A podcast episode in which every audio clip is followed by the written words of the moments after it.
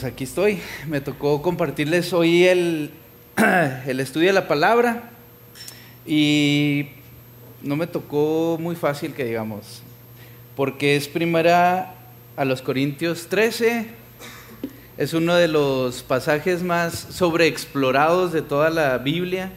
Ahorita cuando estaba allá abajo le preguntaba, a, ¿a quién le preguntaba? a David, ¿qué, ¿qué piensas cuando te digo primero a los Corintios 13? Lo me dijo, en cuadros de señora. Y luego por ahí me dijeron en playeras, en tazas. Piensan en todo, menos en lo que es realmente este pasaje, ¿no? Y eso es lo que sucede cuando tenemos un pasaje de este tipo que está sobreexplorado y sobreutilizado. Se repite tantas veces que pierde su su esencia. Y no es que en sí la pierda, sino más bien que nosotros dejamos de verlo con, esos ojos que deberíamos de verlo, como si fuera la primera vez que, que tenemos un encuentro con ese pasaje. Entonces, me gustaría orar para poder comenzar con este estudio y que el Señor precisamente nos permita tener esos ojos nuevos y ese corazón nuevo para recibir su palabra como si fuera la primera vez que lo escuchemos y que no nos recuerde cuadros de señora, camisetas, tazas, etcétera, sino que nos diga algo que quizás nunca habíamos estado abiertos a, escuchar, pero que ahí ha estado toda su vida. Vamos a orar. Gracias Padre porque esta mañana nos toca aprender de tu palabra y nos toca tener un encuentro con este pasaje que por muchas veces ya lo hemos leído y releído y quizás ya no le damos el mismo sentido que, debe de tener. Te pido por favor que abras nuestros ojos espirituales, que abras nuestros corazones para estar atentos a lo que tú tienes que decir y sobre todo que lo podamos aplicar al día a día de nuestras vidas. Oramos todo esto en el nombre de Jesús. Amén. Para darle un mejor entendimiento, voy a leer completamente el capítulo 13, que son 13 versículos, y después me voy a regresar para diseccionarlo. ¿Sí está bien dicho? Diseccionarlo. En, en pues sí, en secciones. Y, y aprender lo que el Señor tiene para nosotros esta mañana. Dice así. Si pudiera hablar todos los idiomas del mundo y de los ángeles, pero no amar a los demás, yo solo sería un metal ruidoso o un címbalo que resuena si tuviera el don de profecía y si entendiera todos los planes secretos de Dios y contara con todo el conocimiento y si tuviera una fe que me hiciera capaz de mover montañas, pero no amara a otros, yo no sería nada. Si diera todo lo que tengo a los pobres y hasta sacrificara mi cuerpo, podría jactarme de eso, pero si no amara a los demás, no habría logrado nada. El amor es paciente y bondadoso. El amor no es celoso ni fanfarrón, ni orgulloso, ni ofensivo. No exige que las cosas se hagan a su manera. No se irrita ni lleva un registro de las ofensas recibidas. No se alegra de la injusticia, sino que se alegra cuando la verdad triunfa. El amor nunca se da por vencido. Jamás, Jamás pierde la fe. Siempre tiene esperanzas y se mantiene firme en toda circunstancia la profecía, el hablar en idiomas desconocidos y el conocimiento especial se volverán inútiles, pero el amor durará para siempre. Ahora nuestro conocimiento es parcial e incompleto, y aún el don de profecía revela solo una parte de todo el panorama. Sin embargo, cuando llegue el tiempo de la perfección, esas cosas parciales se volverán inútiles. Cuando yo era niño, hablaba, pensaba y razonaba como un niño pero cuando crecí, dejé atrás las cosas de niño. Ahora vemos todo de manera imperfecta como reflejos desconcertantes, pero luego veremos todo con perfecta claridad.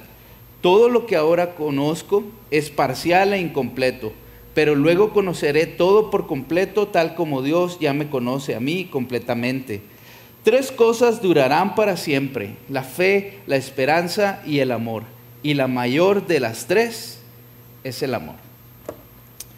Muy bien, dividí este, esta enseñanza en tres partes. Y las tres partes son las siguientes. La primera parte es el amor es el mayor don.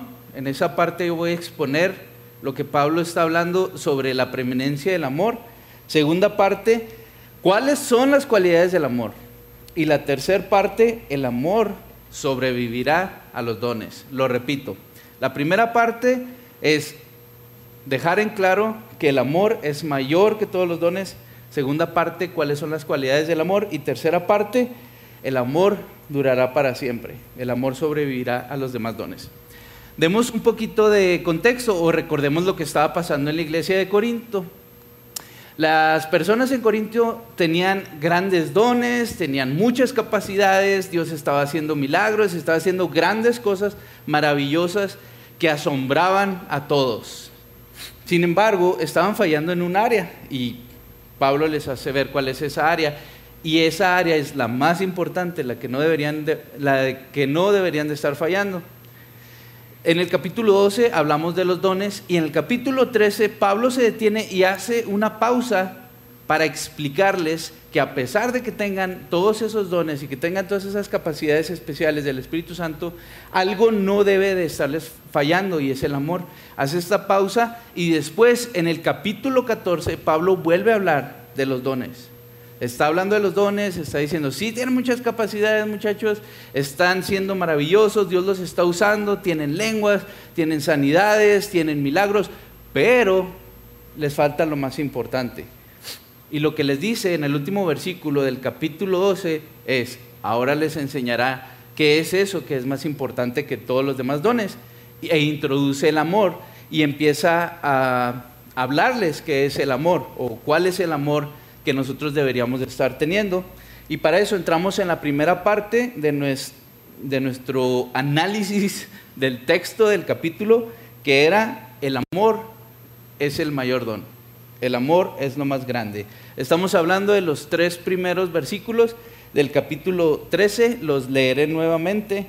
Dice, si pudiera hablar todos los idiomas del mundo y de los ángeles, pero no amar a los demás, yo solo sería un metal ruidoso o un símbolo que resuena. Si tuviera el don de profecía y entendiera todos los planes secretos de Dios y contara con todo el conocimiento y tuviera una fe que me permitiera capaz de mover montañas, pero no amar a otros, yo no sería nada. Si diera todo lo que tengo a los pobres y hasta sacrificara mi cuerpo, podría jactarme de eso, pero si no amara a los demás, no habría logrado nada.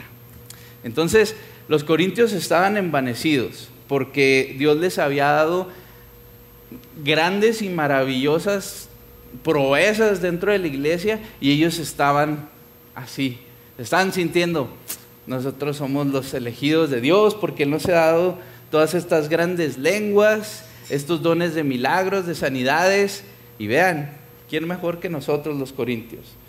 Y Pablo les dice, ah, está bien, Dios les ha dado todo eso, pero si por encima de eso que ustedes tienen, no tienen amor, todo eso que Dios les ha dado para ustedes no sirve de nada. Y está dejando en claro Pablo que si no tenemos amor, pero tenemos muchas apariencias y muchas cosas bonitas en el exterior, de nada nos sirve. Podemos hablar lenguas humanas y lenguas angélicas, pero si no tenemos amor, no sirve de nada ¿A qué se refiere con eso de que lenguas angélicas o lenguas de los ángeles? Bueno, en la antigua creencia judía o incluso de ese tiempo pensaban que los ángeles se comunicaban con la gente y que ellos no tenían un idioma así como el de nosotros, de que pues audible, ¿no? Hablamos y se oyen palabras y lo podemos interpretar. Ellos creían que eran palabras que solamente se podían discernir con el espíritu. No me pregunten cómo funciona eso porque no tengo ni idea, pero eso era lo que creían. Y había personas en esta iglesia que pensaban que podían comunicarse con los ángeles y se sentían superiores porque decían, mira, yo sí hablo con ellos, yo también sé hablar otros idiomas, tengo el don de profecía, y eso estaba haciendo que ellos se envanecieran, se crecieran en sí mismos. Pero Pablo les dice, no, de nada te sirve que tengas toda esa fe, todos esos idiomas, si no tienes amor. Un comentarista una vez dijo, quizás puedes tener ese don de mover las montañas, pero si no tienes amor, vas a mover esa montaña y se la vas a echar a alguien encima y lo vas a matar. Es cierto. Como dijimos, pues los corintios estaban buscando la mayoría los dones. Pablo los detiene y les dice lo siguiente, ustedes están yendo en pos de lo atractivo y así son los dones. Hacen mucho ruido, llaman mucho la atención. Y en contraposición de los dones, el amor, la mayoría de las veces, es sereno y casi nadie lo nota. Entonces Pablo les está haciendo ver, por un momento, Corintios, tranquilícense, busquen llamar menos la atención y busquen amar más a los demás. El amor al que se está refiriendo aquí eh, Pablo en esta sección es el amor ágape. Para los griegos hay, en el lenguaje griego, en el cual fue escrito la Biblia, hay cuatro tipos de amor, o mejor dicho, cuatro maneras de definir el amor. La primera manera de definir el amor en el idioma griego es la palabra eros. El amor eros se refería al amor de índole sexual, la atracción de pareja o erótico. Ese es el primer tipo de amor o la primera palabra para definir amor en el idioma griego. La segunda palabra es la palabra storge. La verdad no sé cómo se pronuncia. Se refería al amor de familia, como que él puede tener eh, un hermano hacia su hermano de forma natural, el madre a hijo, padre a hijo, primo con su otro primo. Es un amor natural, un afecto que surge por el simple hecho de estar unidos de manera consanguínea. Ese es el amor storge. repito, no sé cómo se pronuncia. El tercer tipo de amor es el amor filial o, o filos o filios. Y este amor es un amor más íntimo, es como de amigos muy comprometidos, es una gran amistad, es cariño, es afecto entrañable. Este tipo de amor, el, filial o el amor filos, es el más alto que un ser humano puede aspirar a tener y a desarrollar. Eso lo podemos ver incluso en el mundo. Podemos observar este tipo de amor entre camaradas de, un mismo equipo, eh, amigos de muchos años. Sin embargo, el amor que Pablo está utilizando aquí, o la palabra que Pablo está utilizando aquí en este pasaje, es la palabra ágape. Y el amor ágape, según el, el idioma griego, es el amor que busca solamente el bien de otros. No busca obtener algo a cambio por lo que hace. Es sacrificial. Incluso el amor que se da a los enemigos o a alguien que no nos agrada tanto darle amor. Este amor es tan grande que llega al punto de negarse a uno mismo. Este tipo de amor solo puede ser producido por Dios.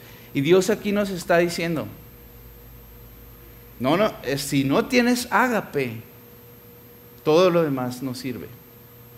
No nos está diciendo, si no tienes eros, lo demás no sirve. Eros es fácil, es naces con eso. No está diciendo si no tienes estorge. No. No está diciendo si no tienes filos. Nos está diciendo si no tienes ágape. Todo lo demás no sirve. Ouch. Como que ya se están quitando las ganas de quitar esos cuadros de señora, ¿no? Con esto. Ouch. Pablo, eso está muy duro pero es lo que dice. Otra cosa que, que me llamó la atención de esos pasajes, si diera todo lo que tengo a los pobres y hasta sacrificara mi cuerpo, podría jactarme de eso. Pero si no agapeo a los demás, no habría logrado nada. Agape está aún por encima del autosacrificio. Está hablando de que si yo me despojo de todo lo que tengo y lo doy a los pobres, pero no tengo ágape, de nada me sirve. Si doy mi cuerpo para ser quemado, sacrificado, pero no tengo ágape, de nada me sirve. Porque muchas veces detrás de las intenciones que nosotros tenemos al hacer algo, estamos nosotros mismos.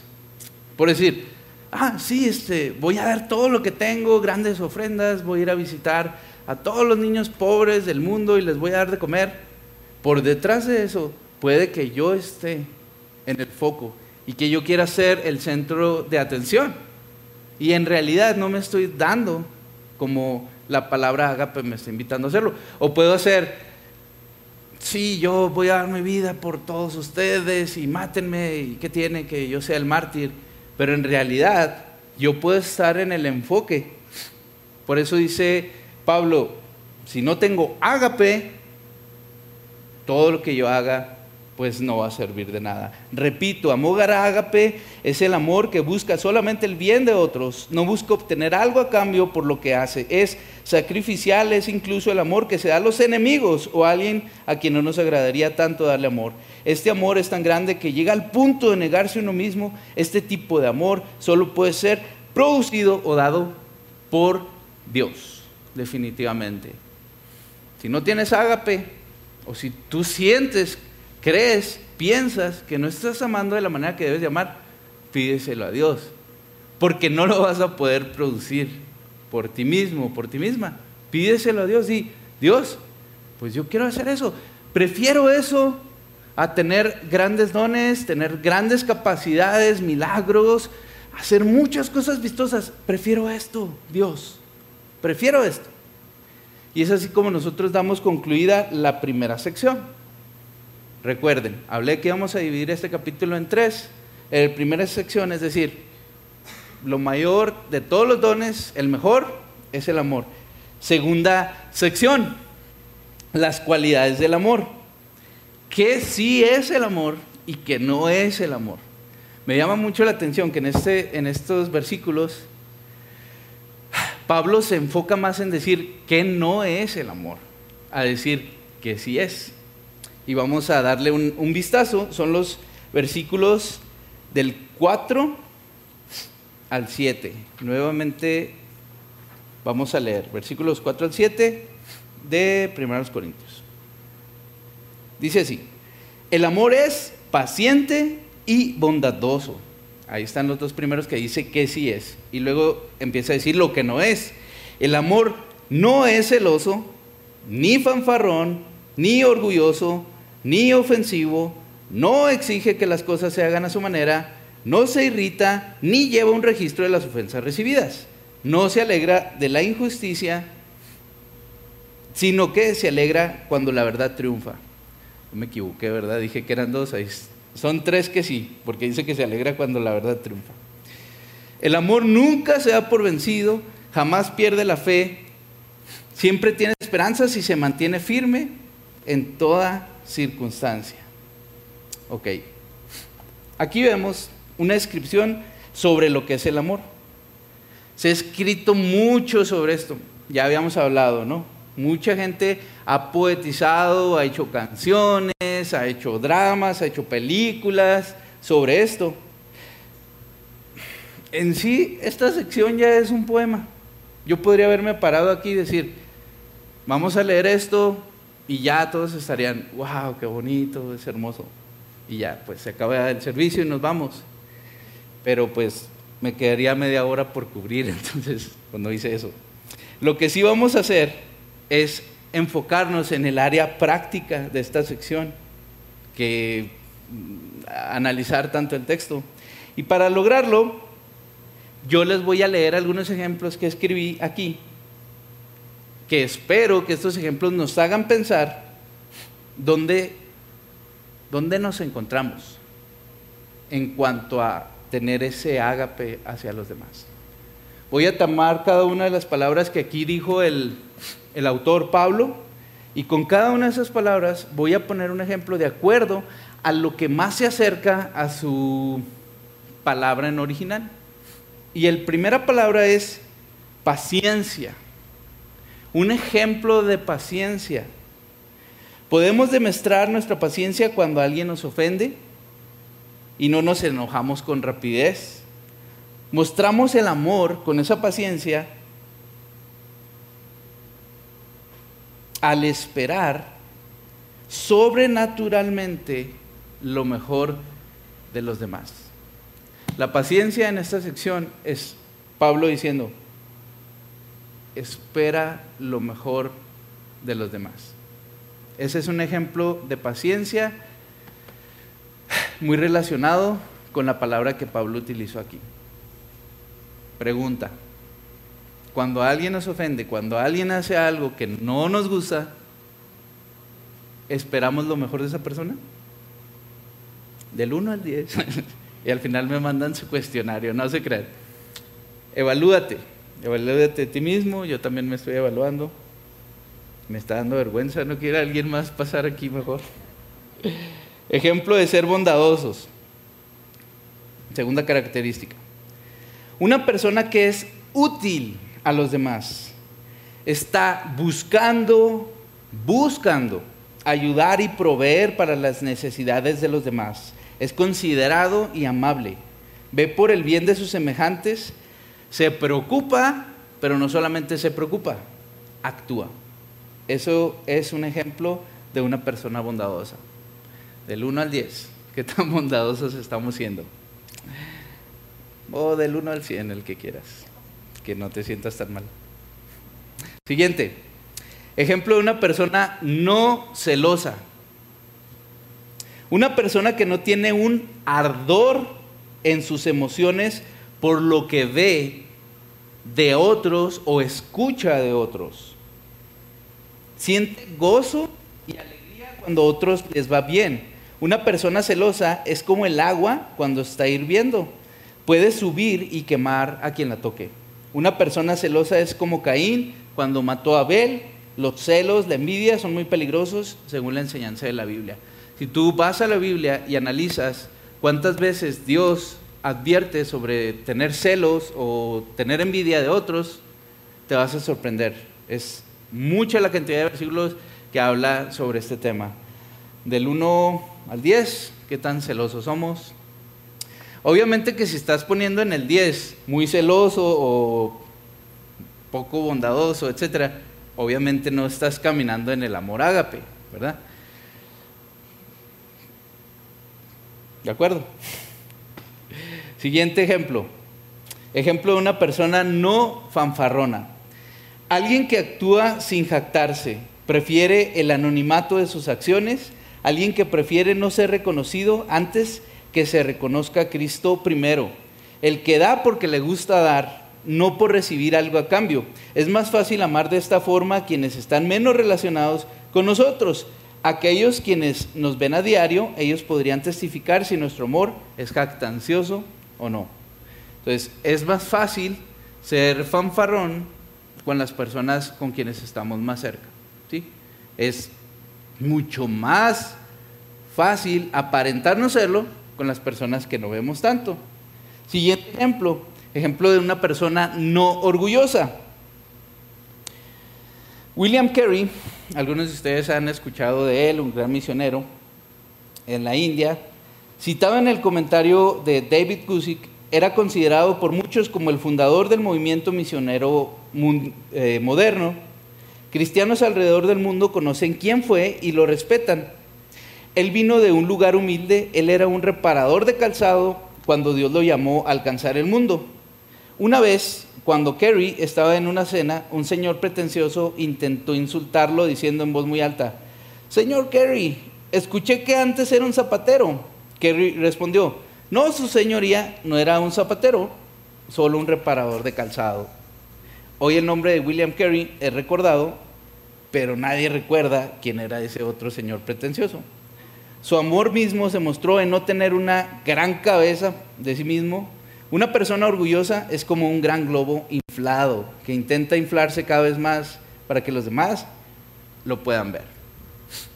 Entonces ahí tenemos un ejemplo de una persona no orgullosa una persona con amor ágape. Ahora veamos el ejemplo de una persona que no es ofensiva, una persona que actúa con propiedad, una persona que se esfuerza por conocer lo que resulta inadecuado para los demás, sin llegar a los excesos del legalismo, pero prefiere evitar actos que puedan ofender a los demás para no causarles problemas. Esto definitivamente requiere esfuerzo. Alguien añadió, una persona que no es ofensiva es educada, cortés y no es grosera. Porque, pues, muchas veces tendemos a justificarnos y decir, yo no estoy ofendiendo a nadie, pues yo soy como soy, pero pues no me estoy metiendo con nadie, no le estoy diciendo cosas. Pero de acuerdo a esta descripción o esta definición, una persona no ofensiva es alguien que se esfuerza a ir más allá y analizar ¿qué podría ofender a esta persona? A lo mejor para mí eso no requiere gran problema. O sea, si alguien hace eso enfrente de mí, para mí no va a haber gran problema. Pero si yo sé que para mi hermano o mi hermana hacer esa misma cosa va a ser algo muy ofensivo, entonces yo no lo voy a hacer. Pero yo tengo que buscar de antemano, pensar de antemano qué cosas pueden ofender a esa persona, porque no lo voy a querer hacer. Eso está un poquito más difícil que solo pensar en, las ofensas en como nosotros las solemos pensar, ¿verdad? Ser no ofensivo, de acuerdo a esa palabra, es adelantarme a saber qué pudiera ocasionarle algo a mi hermano y no hacerlo. Está más grande el reto, ¿no? Una persona que no busca que las cosas se hagan a su manera. Una persona que se interesa por el bien de los demás, que busca conocer lo que los demás piensan y no actúa sin tomar en cuenta las impresiones de otros. Esto es muy difícil de lograr, ya que no se trata de tener a todos contentos, sino de acuerdo a la buena conciencia que solo Dios nos puede dar. Actuemos en luz, es decir, en claridad y transparencia con nuestras acciones, para que los demás no se vean afectados. Hay personas más enfocadas en las tareas que otras, hay personas que es más fácil tomar en cuenta a los demás, pero para ambos una buena oportunidad de desarrollar el amor es igual a lo que dijo este hombre, Clark. El amor nunca está satisfecho, sino en el bienestar, la comodidad y la salvación de todos. Ese hombre no es cristiano, no es un cristiano que está solícito por su propia felicidad solamente y que no le importa cómo ve el mundo mientras él esté cómodo. Entonces este tipo de amor, ágape, nos está diciendo, es activo, es decir, está buscando y está yendo más allá, aún antes de que se le solicite las cosas. Está pensando en cómo ayudar a los demás, en cómo no ofender a los demás, en cómo beneficiar a los demás antes de que surja la necesidad. Para este punto, eh, yo creo que algunos de ustedes, igual que yo, están sintiéndose un poco culpables o un poco mal, porque están diciendo cómo puedo alcanzar ese tipo de amores. Eso es algo muy alto, es inalcanzable. Y Pablo me está diciendo que si no tengo eso, de nada sirve todo lo demás. No te, no te sientas mal. En un momentito más vamos a estar viendo una palabra de consuelo de cómo Pablo nos dice que podemos alcanzarlo. Es muy común para las personas que, que no están en el mundo, que no están en Cristo, perdón, tener un librito. Y en ese librito están anotando todas las ofensas que alguna vez le hicieron, hasta con fecha y todo. El amor no hace eso. El amor agape toma una ofensa y así como la recibe, la tira a la basura. Ese, ese tipo de rencor, dice la Biblia, el amor no guarda rencor, ese tipo de rencor lo que hace es enfermar a las personas. Se acumula incluso en el cuerpo y puede tener consecuencias. Nosotros no somos así. Borramos las ofensas a través de pedir perdón y perdonar en oración. Cuando oras es una oportunidad para orar también por quienes te ofenden y para bendecirlos. ¿Qué dijo Jesús en el Padre Nuestro? Padre Nuestro, también perdona nuestras ofensas como nosotros perdonamos a quienes nos ofenden. No se desanimen. Si, si ahorita con todo lo que estoy diciendo sienten o creen que no están amando de la manera que deberían, es muy difícil lograr eso. no es difícil, es imposible. No se desanimen. Algunos otros quizás están sintiendo enojados con lo que estoy diciendo, algunos otros quizás están sintiendo confrontados. Y sin embargo no escribí estas palabras con ese objetivo, que nos desanimemos, que nos sintamos mal, que nos enojemos. Eh, en cambio, es, es para hacer eco a lo que Pablo está diciendo, mostrarles el camino aún más excelente. En Gálatas 5.2 dice lo siguiente, en cambio, la clase de fruto que el Espíritu Santo produce en nuestra vida es amor, alegría, paz, paciencia, gentileza, bondad, fidelidad. Gálatas 5:22. la clase de fruto que el Espíritu Santo produce, y el primero en la lista es amor, ágape. Hey, si te sentiste mal por algo de que dije, te sentiste desanimado, te sentiste mal cristiano, aquí está el ánimo para ti. Espíritu Santo, por favor, produce ese fruto en mí. ¿Cómo no ser orgulloso? ¿Cómo no ser fanfarrón? ¿Cómo no ser celoso? ¿Cómo no hacer todo eso que, pues sí lo hago? Espíritu Santo, por favor, produce, produce ese fruto en mí. Y entonces Dios te dará ese don que es aún más excelente. Ese es el fruto del Espíritu Santo. Tú no lo puedes lograr. Si acaso te esfuerzas y quieres llegar lo más alto posible, lo más que vas a lograr es desarrollar el amor filial, pero el amor ágape no puedes, es imposible. Solo el Espíritu Santo lo puede lograr en ti. ¿Qué dice Efesios 5, 18? No se emborrachen con vino, porque eso les arruinará la vida. En cambio, sean llenos del Espíritu Santo. Sé lleno del Espíritu Santo. Llénate. ¿Cómo te vas a llenar del Espíritu Santo? Ten experiencias constantes de adoración. ¿A qué me refiero con eso? No me refiero que eh, te la pases cantando. Sí está bien. Pero adora a Dios con tus actos, con tus hechos, desde que te levantas, cuando andas manejando, en donde andes. Estudia la Biblia. Ten compañerismo con otros creyentes que te motiven a ser mejor cristiano. Llénate del Espíritu Santo. Ora constantemente. Y el amor, ágape, va a comenzar a ser un fruto natural. Va a comenzar a percibirte, a percibirse.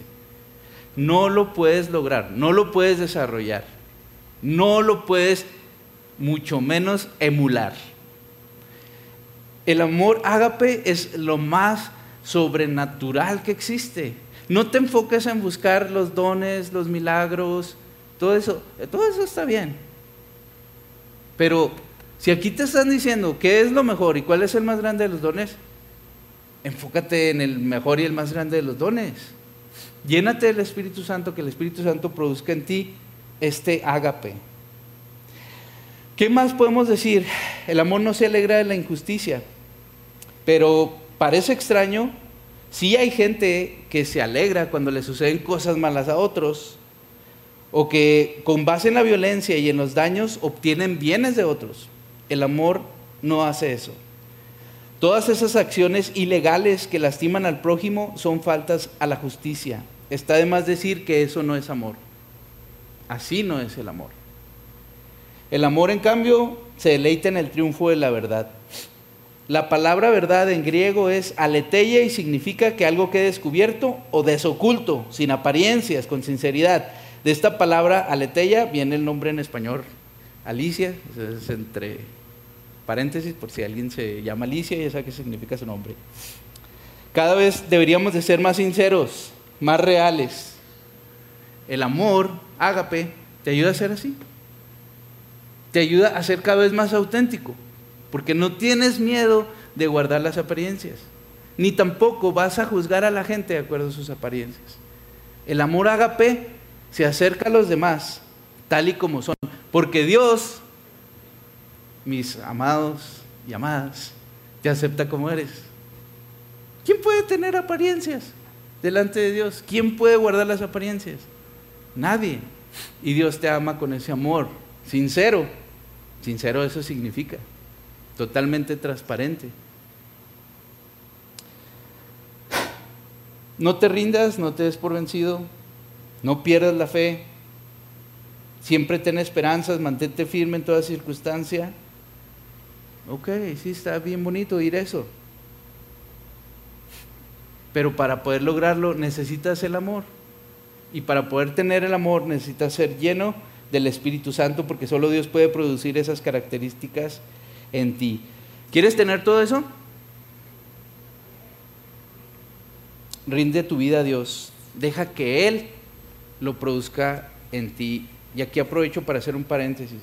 Si tú no has entregado tu vida a Jesús y estás oyendo esto, muy probablemente estás diciendo, eso suena muy bien. ¿A poco sí hay personas que viven de esa manera? Sí, sí hay. Pero no es porque ellos lo logren, es porque Dios lo logra en esas personas. Si tú no has tenido un encuentro con Jesús y no le has entregado tu vida, esta es una oportunidad. Entrégale tu vida a Él y el Espíritu Santo podrá ejercer todas estas cosas en ti. Para cerrar con ese punto, quiero comentarles una historia de, de un hombre allá en el pasado, un gran artista, que por mucho tiempo estuvo vagando literalmente en las calles. Era un drogadicto, alcohólico, eh, pero siempre tenía la intención de buscar a, Dios y siempre oraba, pero su pecado siempre lo, lo atraía. Y hubo un pastor en esa ciudad, en, en Europa, no recuerdo la ciudad, ese pastor nunca se dio por vencido con él, nunca. Este hombre iba a iglesia tras iglesia, tras iglesia, tras iglesia, y ya hasta lo veían así como que ahí viene otra vez este hippie o lo que sea. Pero hubo un pastor que nunca se dio por vencido con él. Y en la fecha de la muerte de este artista, él, él declaró que él amaba a Jesús, que él quería seguirle, que él quería entregar su vida. Y le preguntaron por qué. O sea, es que ese pastor nunca se dio por vencido conmigo. Siempre me buscó. Pasaron muchos años. El amor no se da por vencido. Obviamente eso solamente lo puede producir Dios. El amor nunca pierde la fe. Fundamenta tu vida en el amor de Dios y estarás firme en sus promesas, aunque no veas claro ahorita hacia dónde vas. El amor produce fe y esperanza. Eh, Ok, hemos llegado a, la segunda parte, con eso la concluimos. La tercera parte es algo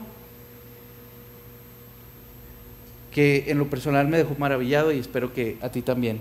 Habla acerca de la sobrevivencia del amor por sobre los demás dones. Y estamos hablando de el versículo 8 al 13 que dice lo siguiente: la profecía, el hablar en idiomas desconocidos y el conocimiento especial se volverán inútiles, pero el amor durará para siempre. Ahora nuestro conocimiento es parcial e incompleto, y aún el don de profecía revela solo una parte de todo el panorama. Sin embargo, cuando llegue el tiempo de la perfección, esas cosas parciales se volverán inútiles. Cuando yo era niño, hablaba, pensaba y razonaba como un niño, pero cuando crecí, dejé atrás las cosas de niño. Ahora vemos todo de manera imperfecta como reflejos desconcertantes, pero luego veremos todo con perfecta claridad. Todo lo que ahora conozco es parcial e incompleto, pero luego conoceré todo por completo, tal como Dios ya me conoce a mí completamente. Tres cosas durarán para siempre, la fe, la esperanza y el amor. Y la mayor de las tres es el amor.